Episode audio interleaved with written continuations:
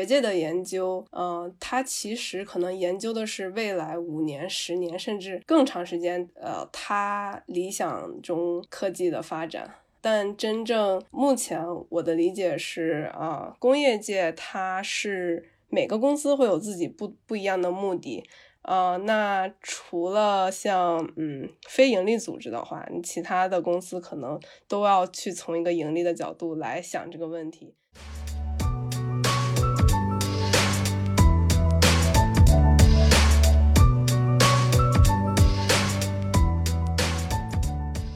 这个算法像就魔术一样，它就是猜到了你想看什么，然后你看完这个内容，下一秒它就紧接着给你推荐下一个内容，可能你就不会停下来。但是问题是说，这个 balance 或者这个平衡的问题在于，如果我给你推荐了一个我认为公正的内容，但是这个公正的内容对于你来说，可能你不是最感兴趣的，啊，这个问题可能就是你可能会在看这个文章或者是视频的一半过程中就退掉。那对于公司来说，它可能就会失去你这一部分的流量，然后呃，挣的钱会更少。所以说，对于公司来讲，它是要最大化它的利益呢，还是说要有这种社会责任感，给你推荐他认为你应该看到的所谓的公正的问题？我觉得这是很难去界定。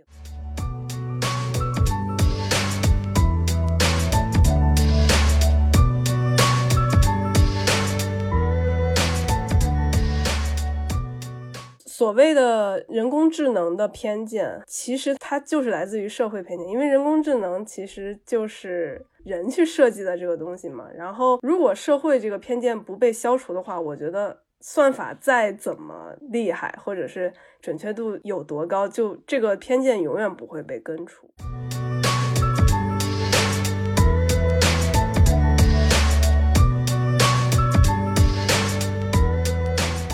就是每个人，我觉得在一生中绝对会遇到，就是各种障碍。我觉得有一点就是，我们不一定要把呃有障碍的人是看作是和我们完全不一样的人。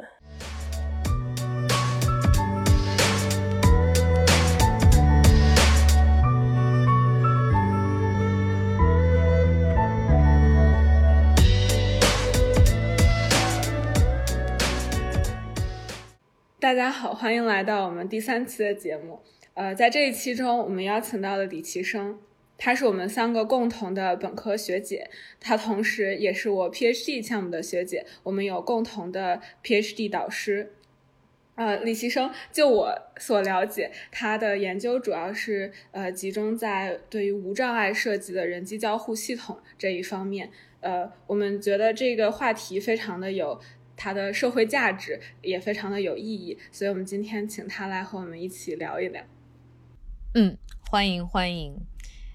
呃，李奇生想不想和大家打个招呼，然后做一个简短的自我介绍呢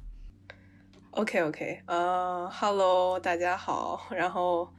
呃，我是李奇生，然后也是呃，是一七年到。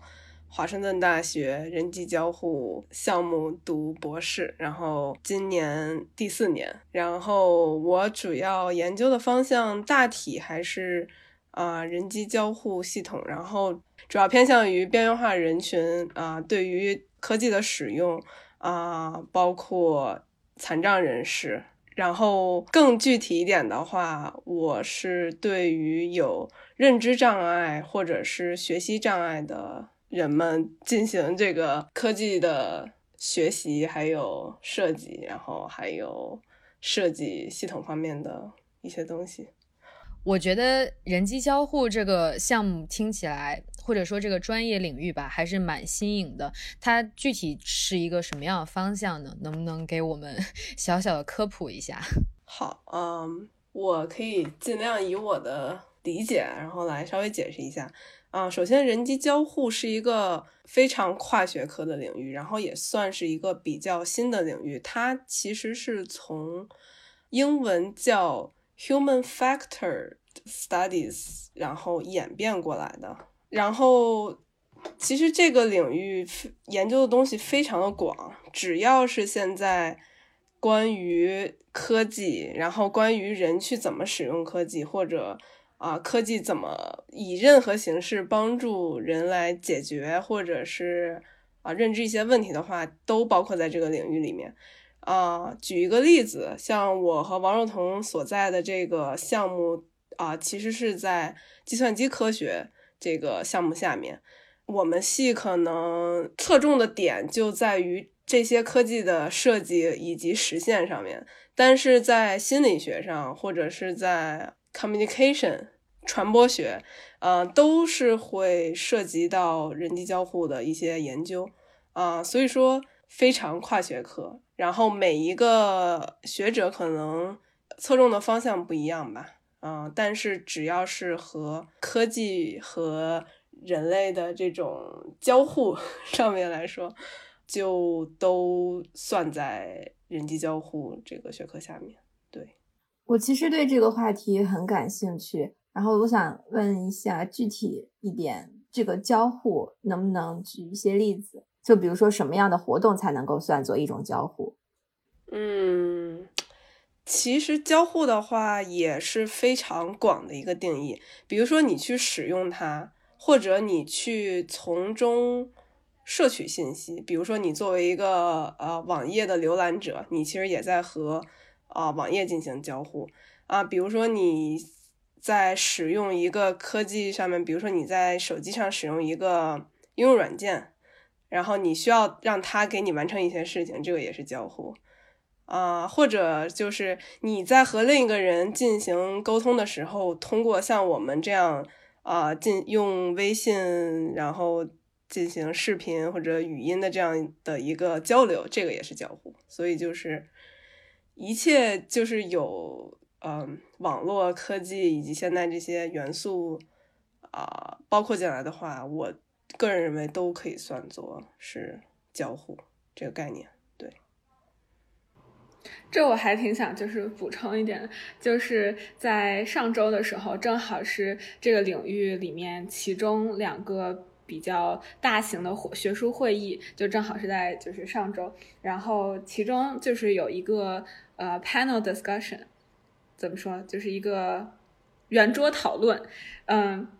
然后这个圆桌讨论的主题就是说回顾人机交互领域过去四十年来的发展，然后我听了这个呃。圆桌讨论之后，觉得就是很受启发。然后其中他举了几个例子，就比如说，嗯，就比如说我们用的鼠标，其实也是一种呃人机交互这个领域它发明或者说它呃。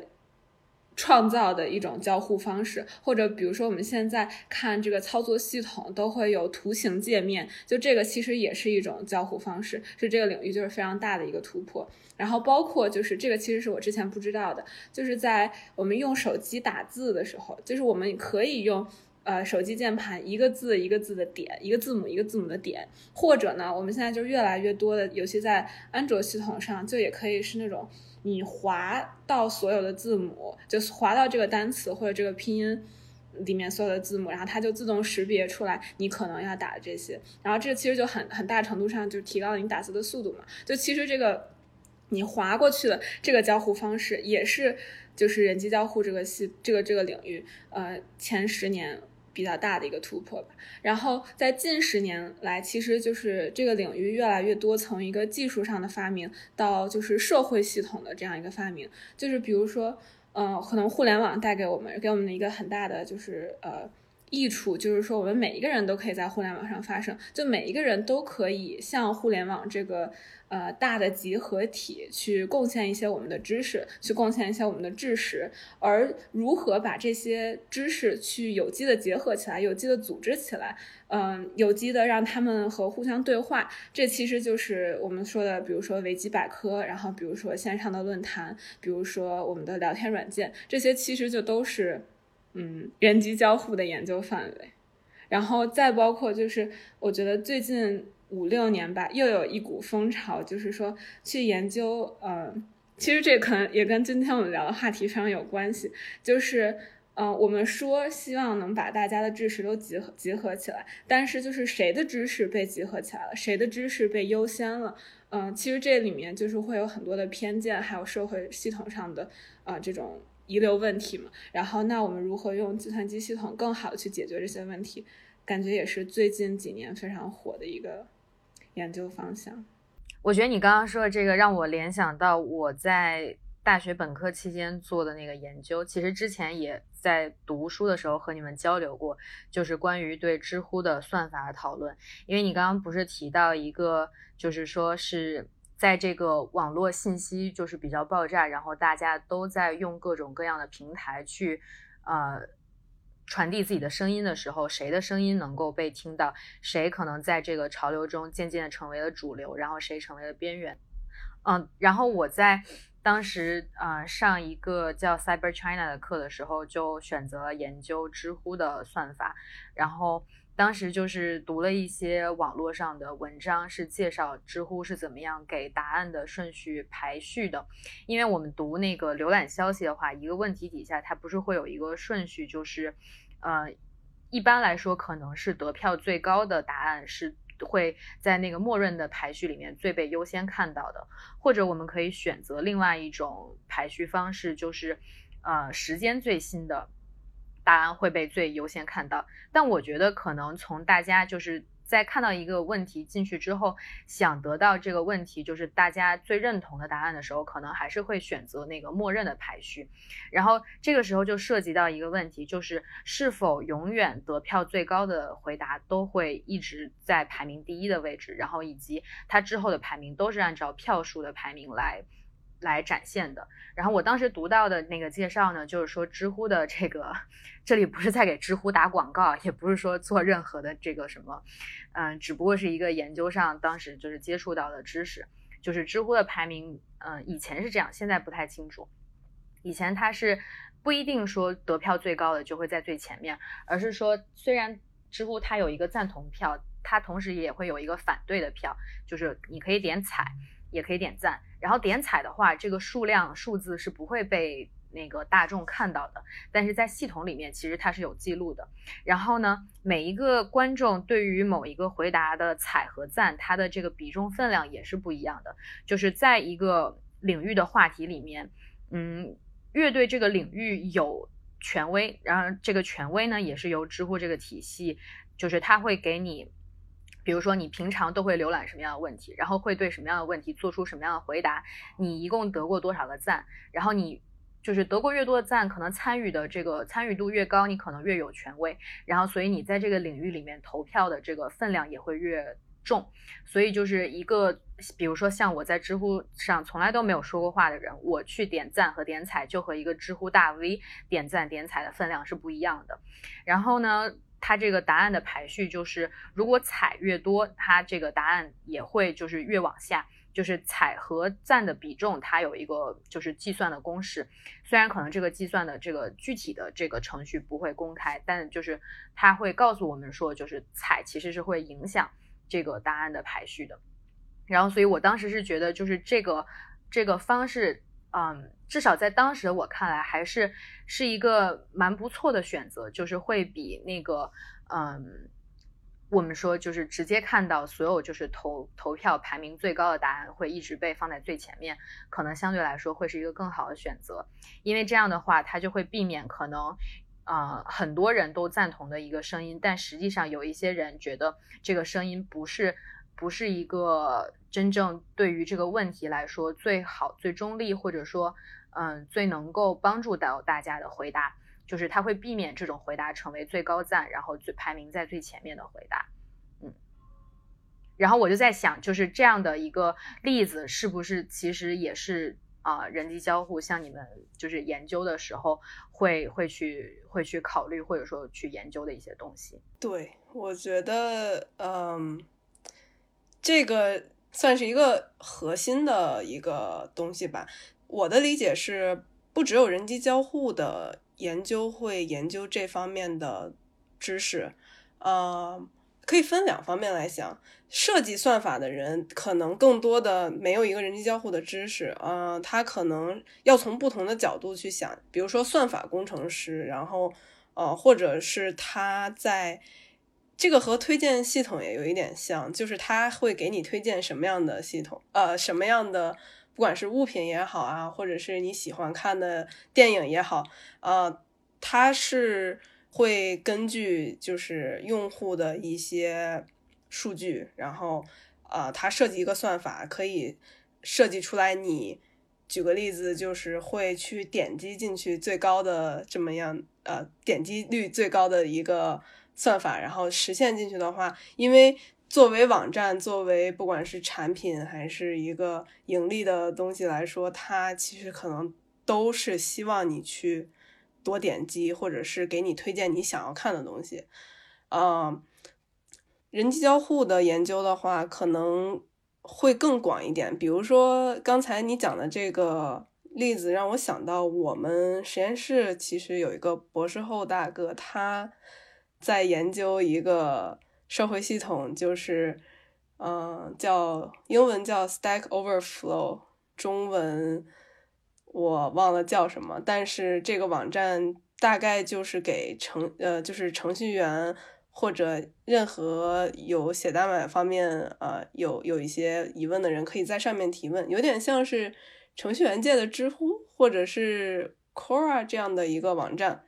呃，然后他会去研究这个网站的页面设计以及呈现什么样的内容会对用户的意识产生一些影响，比如说现在的。设计可能会对于西方人来讲，它的用户体验感更高，呃，但是因为文化，呃，就是文化差异的话，可能对于中国人或者对于呃来自东方国家的人来说，他的参与度，东方呃，可能对于这部分来说，参与感或者是嗯自己就是意识上面的这种满足感，可能就会更低一点，所以说。像这种研究文化差异啊，或者是设计方面的差异，可能我觉得是人机交互领域的人更侧重的。这个只是一个小例子。嗯嗯，也就是说，文化背景的差异会造成人们使用计算机的体验和需求的不同，对吗？对。那就不同需求而言，是不是能力方面的差异也是一个考虑的因素？比如，嗯，对于部分生理功能不是很完整的残障人士来说，嗯，可能他们就不能使用一个软件或者硬件产品的全部功能了。嗯，其实一开始我们也提到，齐生你的研究方向就是关于人机交互领域中关注残障人士需求的无障碍设计的，能不能请你向我们介绍一下？嗯，对，像我在人机交互。呃，这个很大的领域下面侧重于，呃，叫 accessibility research，然后中文是无障碍研究。啊，他关注的点其实是比较边缘化的人群，就是啊，比如说视力或者听力，甚至是认知或者是呃心理健康，呃有有问题的人士，他们可能在使用科技上面。会有一些像我们普通人呃想象不到的障碍，嗯，其实这个就是，嗯，其实这个反映了一个点，就是我们在设计这些设计这些系统或者应用程序上面，可能没有把这部分部分人群，呃，他们的需求考虑进去，啊，那像我们这个领域研究的，可能就是有特殊需求的人，他们在使用。现有的科技上有哪些不方便的地方？然后我们怎么去进行一些补充？然后针对他们的需求进行一些设计。啊，稍微讲一下我自己的研究。我主要啊针对的是有认知障碍或者是学习障碍的人。啊，其中有一部分人啊叫做呃阅，就是他们有阅读障碍，英文是 dyslexia。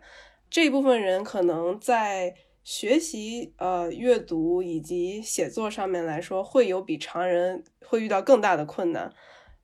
他们在阅读上面可能没有办法像普通人一样非常流畅的去，呃看手机上的一个公众号呀，或者网页上的文章。所以对于他们来说，可能呃互联网的时代以及这种电子化的时代，对他们来说会呃影响他们去接收信息或者去和别人交流。我其中一个研究主要就是在看啊网页的设计对于他们的阅读体验来讲有怎么样的一个呃影响啊。举个例子，就是可能大家。平时用到的不多，就是我们的浏览器都有一个阅读模式。阅读模式主要做的是把网页上的一些所谓的没有用的信息，嗯，把它简单化，然后让重点信息更凸显出来。啊，这样的话，对于有阅读障碍的人来说，他可以不被呃分散他们的精力，然后可以让他们的注意力更 focus 在他们想要获取的知识上。在我们设计的一个线上的实验中，我们发现，如果开启这个阅读模式的话，不管是对于普通人来说，还是对于有阅读障碍的人来说，啊，就是在他们理解这个内容呃相同的情况下，他们的阅读速度会变得更快，并且我们发现，对于这个阅读体验来讲，更简洁的页面。会让大家更开心，或者是阅读体验感更高。但是同时呢，这个肯定也有问题，就是说，啊，我们知道现在网页，尤其是社交媒体上面，啊，会在边边角角会展示一些广告啊，或者是一些其他的相关内容，或者是他会给你推荐，让你再去看。呃，和你正在读的内容比较类似的话题，让你会去呃再去点下一个东西。啊，如果开启了这个阅读模式的话，这些内容可能就会被移除掉。啊，那对于一个商家来说，或者对于呃这个网页的拥有者来说，他肯定是不希望这种情况存在，因为这个会影响他们的广告点击率啊，或者是他们。内容推广上面的一些问题啊，所以这个其实就是一个怎么说呢？啊，理想情况下的一个研究成果和现实生活中需要考虑的问题的一个平衡的一个点吧。对，所以我觉得在这个过程里面，好像看起来就是在我们对。残障人士或者说有特殊需求的人群的，就是满足他们需求的这个过程，和满足呃可能是网页运营啊，或者是广告商的运营，他们可能需要盈利的这个需求之间有这样一个平衡或者说矛盾。然后可能从网页设计或者说这个算法设计者的角度上来说，就是他们可能会有满足不同需求的这个。这个可能，那在现实当中，就是我不知道你们做这个研究的话，会不会去考虑到这一方面？比如说，从设计者的角度出发，我们应该就是在什么样的情况下去，呃，尽可能的提供更，就是对于用户体验来说，可能是更好的这种呃设计的模式。然后，但是可能在就是。给予资金或者说给予平台这方面，可能又需要满足一些广告商，然后还有就是社交平台，他们想要吸引更多的这个客户，或者说要吸要盈利的这个需求，就是这两者之间，可能从设计者的角度出发，你们会去探讨，就是设计者的这个嗯选择吗？嗯，对，其实啊，我觉得人机交互的研究。有很大程度上，它是是在一个理想状态下，就是比如说我们的研究结果都是在学术环境中产生的。嗯，我认为现在比较有意思的这个问题就是怎么去把我们产生的结果去应用到现实生活中。我觉得这个是比较难的一个东西。就比如说，呃，我们研究结果做的实验的。结论，然后以及我们啊论文里面最后总结上面会写说，我们会建议网页的设计更简洁一点，这样可能会给人的阅读体验啊进行提高。但是，呃，如果真正要把我们的研究结果啊应用到工业界以及啊人们生活中的话，这个还是有一个 gap，或者是需要一定的时间以及啊让。工业界的人们认知到，你需要去传播你们的研究结果，以及让他们进行认同。然后这个的话，我我觉得并不是在短时间内可以实现的，因为我的理解的话，在学界的研究，嗯，它其实可能研究的是未来五年、十年甚至更长时间，呃，它理想中科技的发展。但真正目前我的理解是，啊，工业界它是每个公司会有自己不不一样的目的。呃，那除了像嗯非盈利组织的话，你其他的公司可能都要去从一个盈利的角度来想这个问题。呃，如果你建议他说，比如说你的团队里有一个呃研究员，你建议他说把我们的所有广告都撤下来，这样可以让大家更 focus 在我们的内容上。那这个是确实是没有办法实现的啊，我觉得。怎么能让工业界的盈利目的和我们啊对于用户体验的结果结合起来？这个我觉得嗯很难，而且是一个大家我觉得一直在思考的问题吧。所以我觉得我也没有一个很好的答案。嗯，我不知道你们怎么想。嗯，对，就是我我是想说，嗯，就我有一个想法，就是我觉得。嗯，在我们刚才的讨论里面，可能就其实在这个例子里面，可能我们就是会比较明显的把呃平台商和呃研究学术研究就是对立起来，就我们会觉得可能呃我们学术研究是在想如何去更好的呃提升用户体验，而平台上想的是更多的如何赚钱。但其实我觉得，就可能在实际的生活中，这并不是一个呃这么就是。二元简单的这样一个对立，因为我觉我就我就感觉最近可能一个比较大家讨论比较多的问题，尤其在学术界是说，就你应该接受谁的资助？就是可能一般在就是尤其人机交互这个领域里面，可能大家一般接受两个资源、两个来源的这种资金吧。一方面是呃，可能就是在如果在美国的话，就是 NSF，就是叫什么国家自然科学基金委。然后，呃，另一方面可能就是这些大的科技公司，比如说 Google 啊，然后呃 Facebook，嗯，然后其实很多时候我感觉。就在平台给你这个钱的时候，它并不是说让你去做一个恶的东西，或者说你并不能意识到，呃，这个东西它背后的影响。就比如说，我感觉十年之前，可能大家都在研究如何让线上的社区更加活跃，如何让用户在线上的社区体验更好，然后停留更久的时间，然后获取更多的信息，产生更多的互动。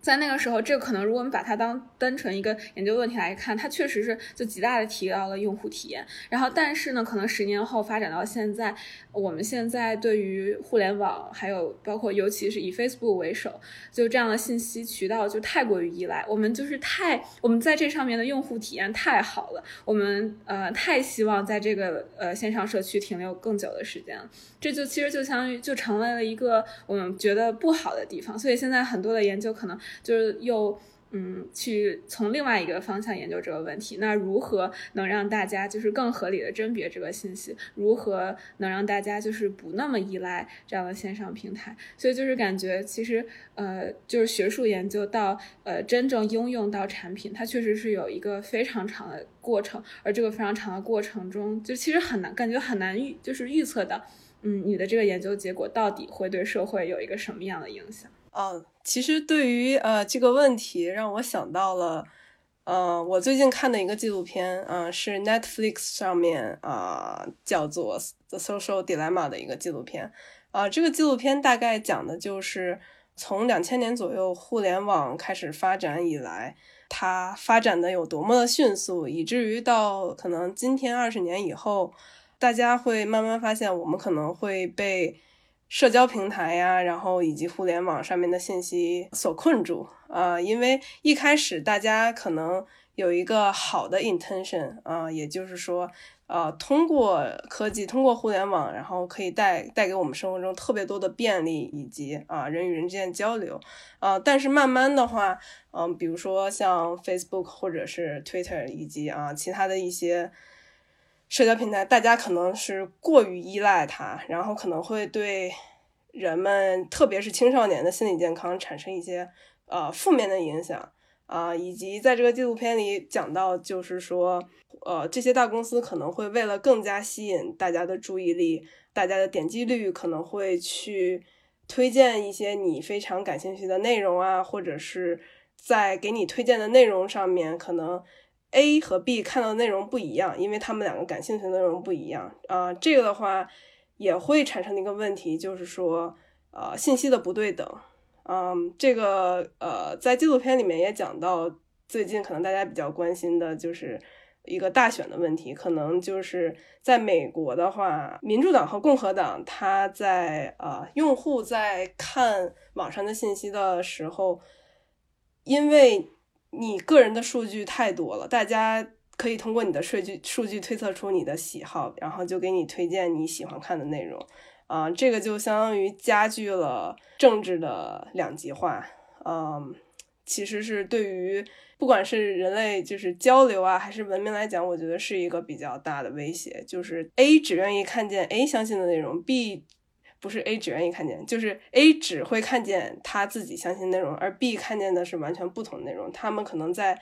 呃，以后面对面的交流过程中就会产生一些很大的矛盾啊，或者怎样。所以这个好的 intention 就是促进人们交流的这个 intention 可能会呃被一些啊，不管是出于政治目的啊，还是出于其他的一些目的啊所利用啊，然后产生相当于现实生活中的一些矛盾啊。我觉得这个可能是啊，因为这个领域发展的太快所带来的一些啊。不良的后果吧，我觉得可能大家现在开始意识到这个问题之后，就会把时间或者是更多的精力放在如何寻找一个好的呃平衡上面来讲。我个人觉得这是一个特别有意思的研究方向。然后现在像我知道的，就是嗯，华盛顿大学有一些教授啊，还有学生也是在这个领域会去想怎么样让大家去。发现 misinformation 啊，也就是说网络上的不实信息，然后怎么能让这个好的开始持续下去，而不是说变得让大家越来越分裂，或者是啊产生更多啊线下不好的影响。对，刚刚我们提到的那个问题是，嗯，是不是平台商和用户体验当中有一些矛盾？其实我觉得在 social dilemma 的这个。情境当中有可能是真的有这样一个矛盾，因为呃，我之前读到一篇文章，它是在讲 Twitter 的这个 trends，在中文语境下，基本上就相当于微博的热搜排行榜吧。就其实我是觉得，嗯，包括这里是这个文章的观点，不是我的观点，就是有可能在这个过程当中，Twitter 或者是微博这样的社交媒体公司，它替用户做了一个。他想要关注，就是用户想要关注什么样的话题的这样一个决定。就比如说，我作为一个用户，我可能我想关注，我想知道通过热搜排行榜吧，知道大众或者是他人在关注什么样的话题，又或者说什么样的话题值得去关注。就是这种值得是从一个广义的呃社会价值新闻的层面上面去衡量的。这是我对啊什么样的话题值得关注的定义。嗯，又或者是说吧，另外一个人他想，他只想关注他有偏好的那些话题，比如说他想关注娱乐新闻，或者说他想关注体育新闻新闻，然后有可能就像刚刚呃齐生在 social dilemma 当中提到的这个例子，就是有可能这个社交媒体它就只给你推送这些他所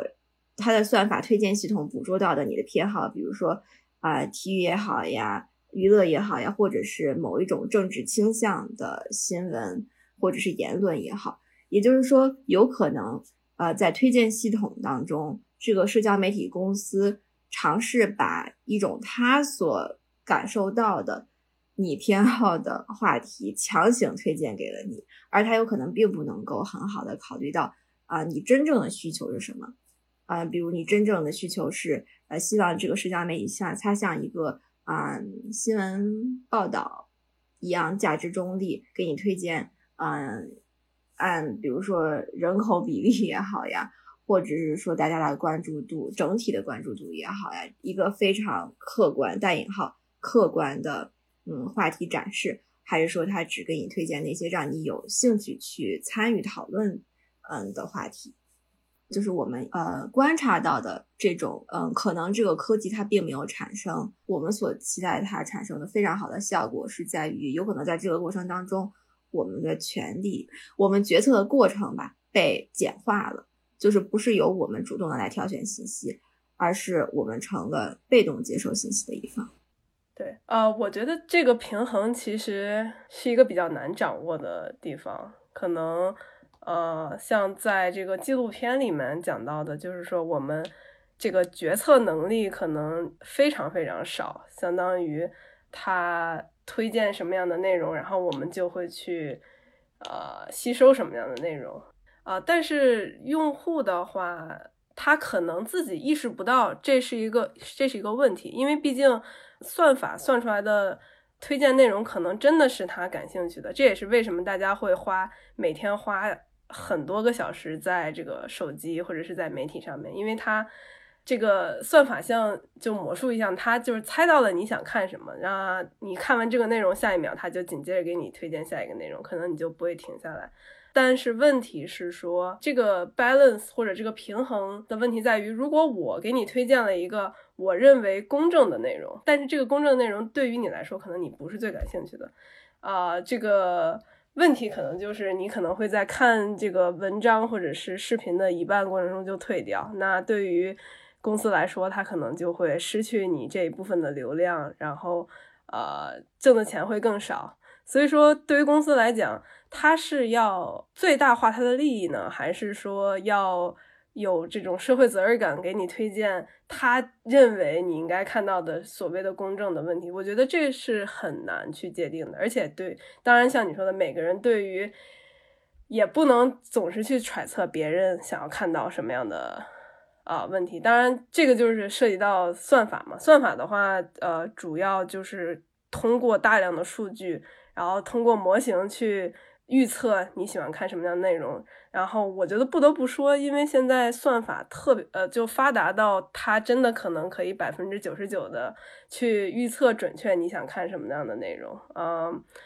所以说它既然可以做到这么高的准确率去预测你想看的内容，并且你真的会一直不停不停的去吸收它给你的东西，那再让它返回去说把这个内容。取代成其他的一些其他东西的话，我觉得对对于平台商、对于公司来说，其实是一个很难的决策。嗯，我觉得这个东西的话，怎么去实现这个平衡，我也不知道。而且这个纪录片也讨论，就是说可能需要一些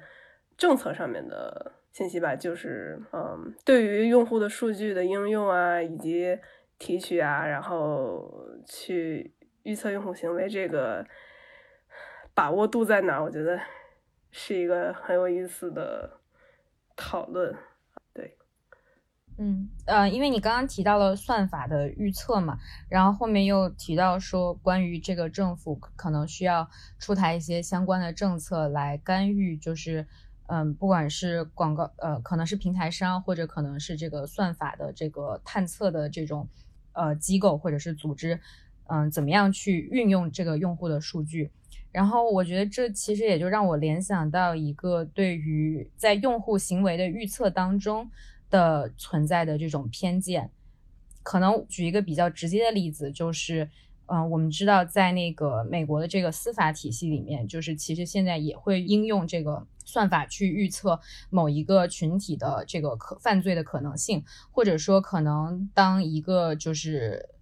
犯罪嫌疑人就是他的这个形象出来之后，我们可能也会去算法去做这个模型，就是说可能判断出来，就是有可能这个犯罪嫌疑人会是住在哪，或者是呃在什么样的这个群体里面。嗯，然后就在这个环节当中，其实它就涉及到一个更复杂的社会性的问题。嗯，就比如说可能。有一些嗯族裔或者是少数族群，因为这个历史的原因，比如说这个非裔美国人，嗯，可能一直以来受到很多社会的不公正的这个待遇，然后被困在这种贫穷以及呃得不到良好的教育，或者是没有很好的这个住房环境的这样的一个状态之下，然后导致他们可能确实迫于生计，然后就会去做一些这种。呃，违法的这个迫于生计去做一些违法的行为，然后有这样一个历史之后，可能从数据分析的角度上来说，因为数据分析它其实就是在重新复制历史给过我们的数据嘛，根据历史给我们的数据去预测未来将会发生什么，就是在这样一个。啊，复制历史，然后预测未来的这个过程当中，我们渐渐的也在这个数据也好，或者说运用这个数据去预测的人也好，我们其实在重新复制这个历史，或者我们在这个预测过程中对这个被预测的这个人群做出了其实一个不太公正的一个评价。嗯，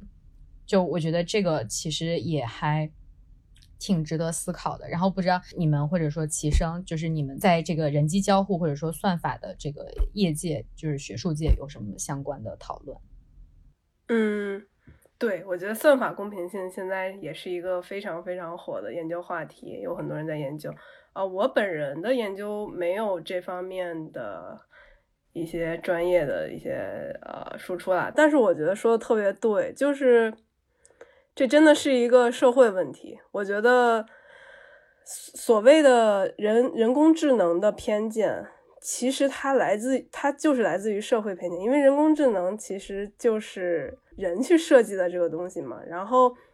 如果社会这个偏见不被消除的话，我觉得算法再怎么厉害，或者是准确度有多高，就这个偏见永远不会被根除啊。这也是我觉得非常矛盾的地方，因为可能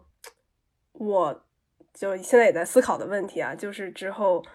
呃毕业以后是去从事什么样的一个职业？比如说，如果我想到业界的话，我可能就会去所谓的大公司啊，然后去帮助人们做一些就是呃交互上面的设计啊，或者是一些甚至是一些算法的开发这样的。嗯，但是像。以硅谷为例吧，就是可能硅谷算是一个世界上一个科技中心嘛。然后，那硅谷的可以可以说，当然是我的猜测，我没有一个具体的数字。可能百分之八十的人他都是白人或者亚洲男性。嗯，那你再去，不管是去设计这个算法也好，应用也好，然后或者是再去开发这些科技也好，嗯，在没有少数族裔的这个是。呃，参与的情况下，可能就会产生一些偏见。这个也不是说，呃，这百分之八十的人，你就说他是种族主义者啊，或者是不考虑其他人的这个经历也好，因为可能我们就完全没有意识到，我们潜意识里可能就不知道别人是怎么想的。嗯，我忽然想到一个，就是我之前，嗯。知道的一个 startup，呃，一个创业创业公司的一个例子，就是他们在去模拟或者说是在初创他们的产品的时候，进行这个 prototyping 的这个阶段，然后他们会是用自己的一些数据啊去进行建模，然后他们呃，举个例子，就是他们在去建模的时候，可能会呃，他们的建模是基于。自身的一些数据啊，然后他们的想法啊，然后他们的一些知识上面来讲去去进行，呃，然后这个建模的话，就其实就是这个产品，如果最后真的被生产出来，你就可以想象到它就是完全可能没有少数人群啊，或者是女性啊，或者是比如说有听障、视障，甚至是行为能力上面有障碍的人，他们呃的从他没有从从他们的角度去考虑。嗯，所以说，呃，像蓝亚青刚才说的，就是教育很重要，但是它不是一个短时间内可以完成的一个事情，它是有非常非常深的历史的根基。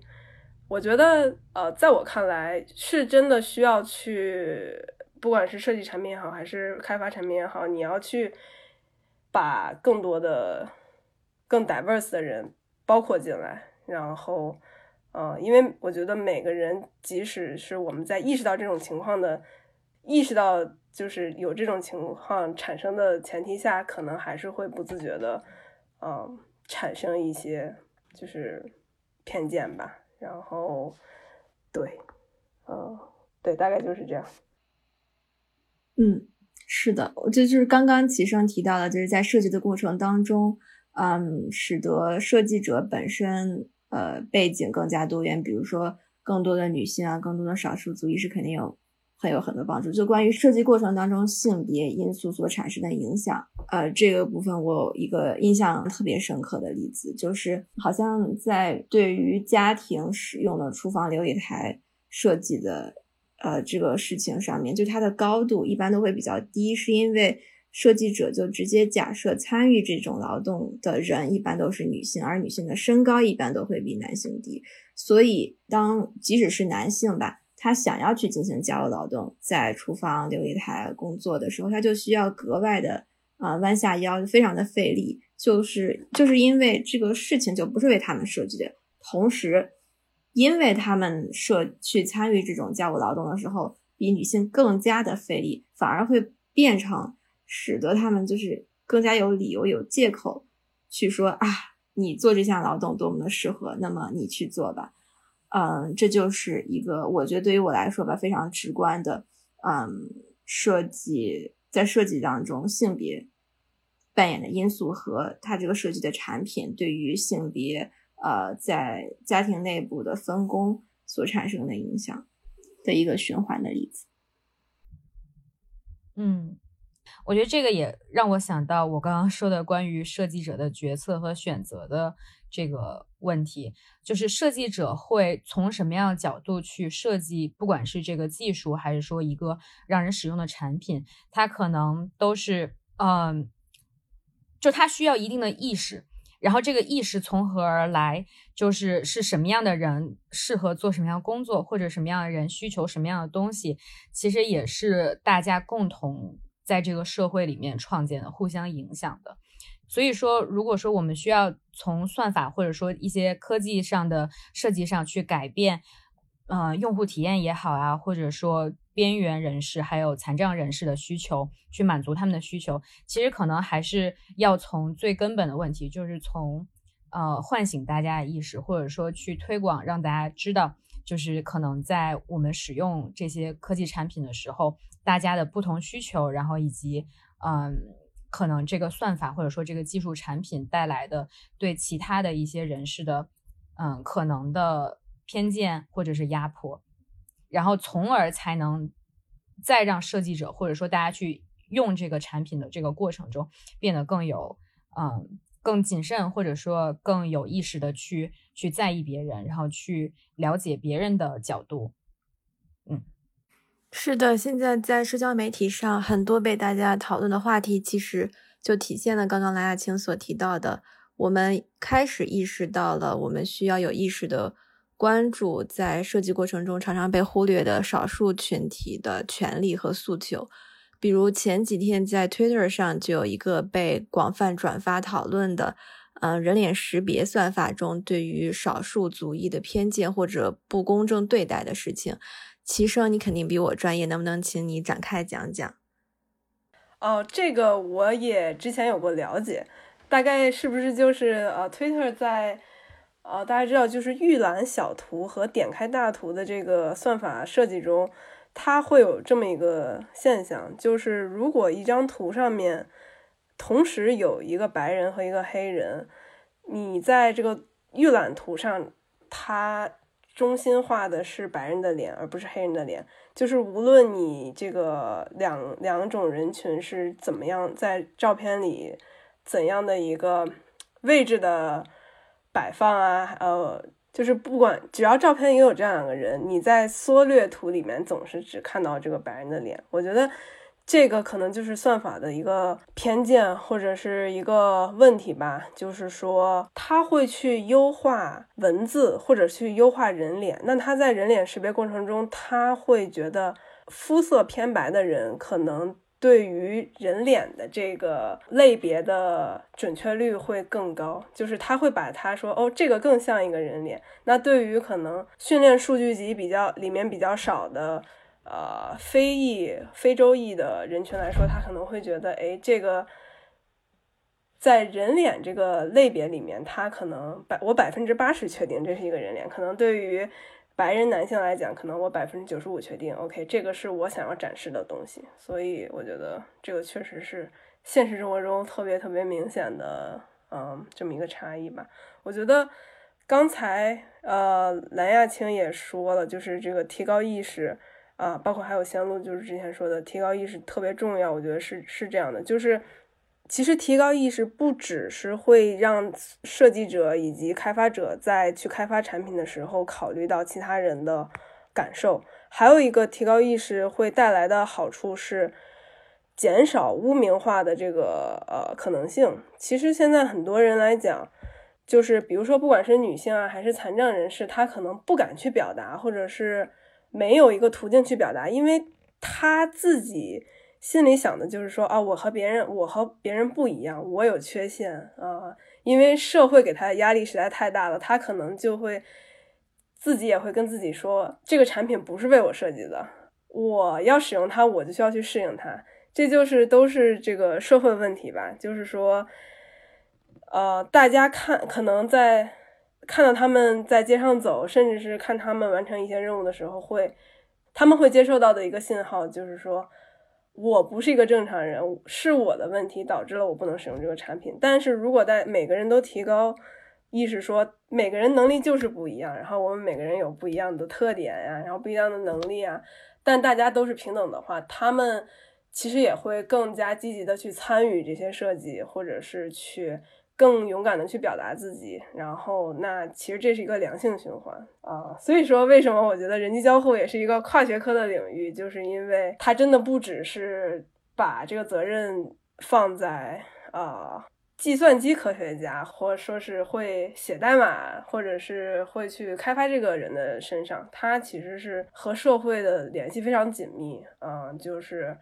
需要不同领域的人人群，或者是呃不同学科的人群一起去探讨的一个问题吧，然后才能把这个用户体验，然后以及包容性更加提高。这样对，我觉得说的太好了，我也觉得，嗯，而且我觉得跟我们的这个播客的主题特别相关，就是意识双重意识。对我太心潮澎湃。哈哈哈！天呐，绝了！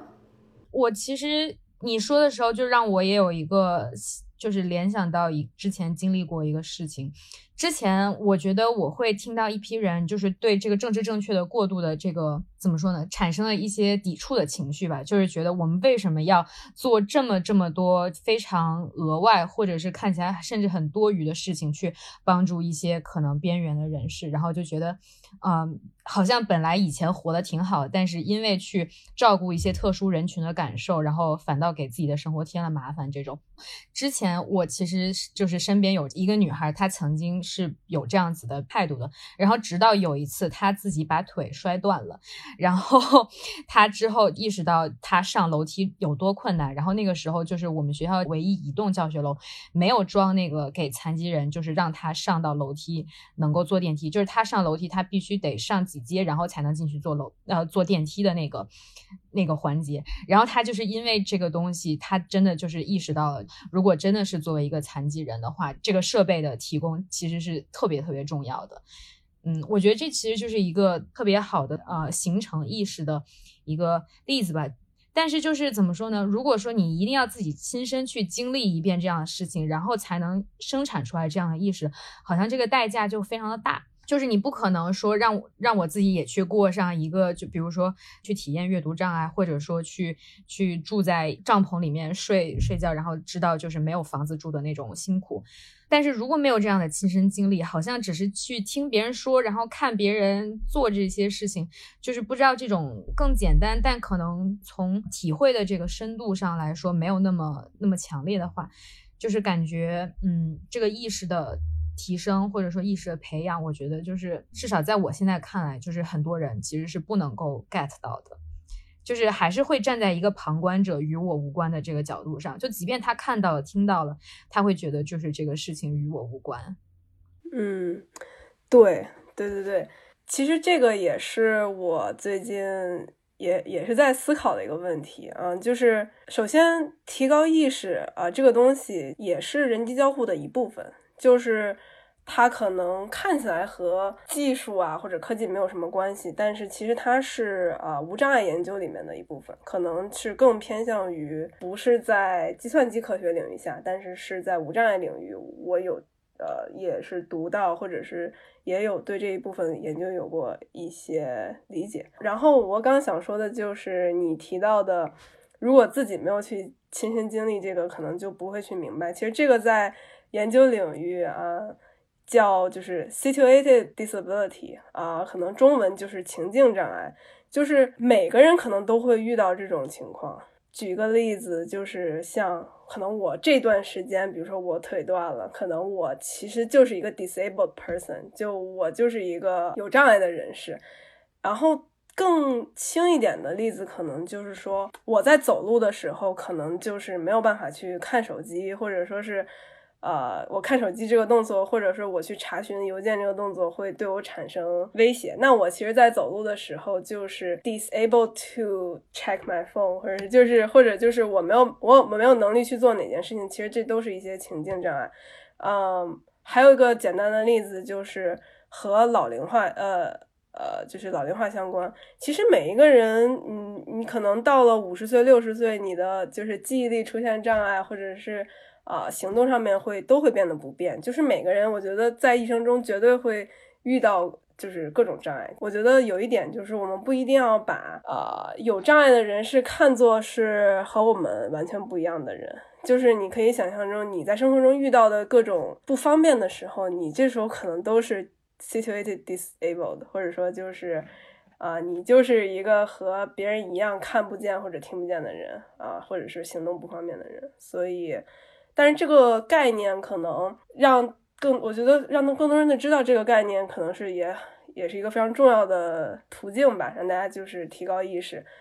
还有就是，我觉得在以后的研究中，我觉得包括现在研究中，可能大家也在想，怎么能让更多的人群去意识到这件事情，然后意识到你在某一时刻可能也会是他们中的一部分。对，所以我觉得，嗯，是很重要的。是的，是的。我觉得刚刚我们所提到的提高意识，嗯，其实有可能，呃，实际上也是对每一个人社会参与社会生活的每一个人提出了更高的期待或者是要求吧。就是，嗯，不仅仅是意识到有这样的社会问题产生，不仅仅是意识到，啊，有可能自己习以为常的东西对于别人来说是一个困难，嗯，在此之外是体会到人和人的连接，就是。把自己放在别人的鞋子里面去思考，想到有可能有一天我就能够处在他就是另外一个人现在和我没有关系的一个人的同样的处境当中，有可能我和这个人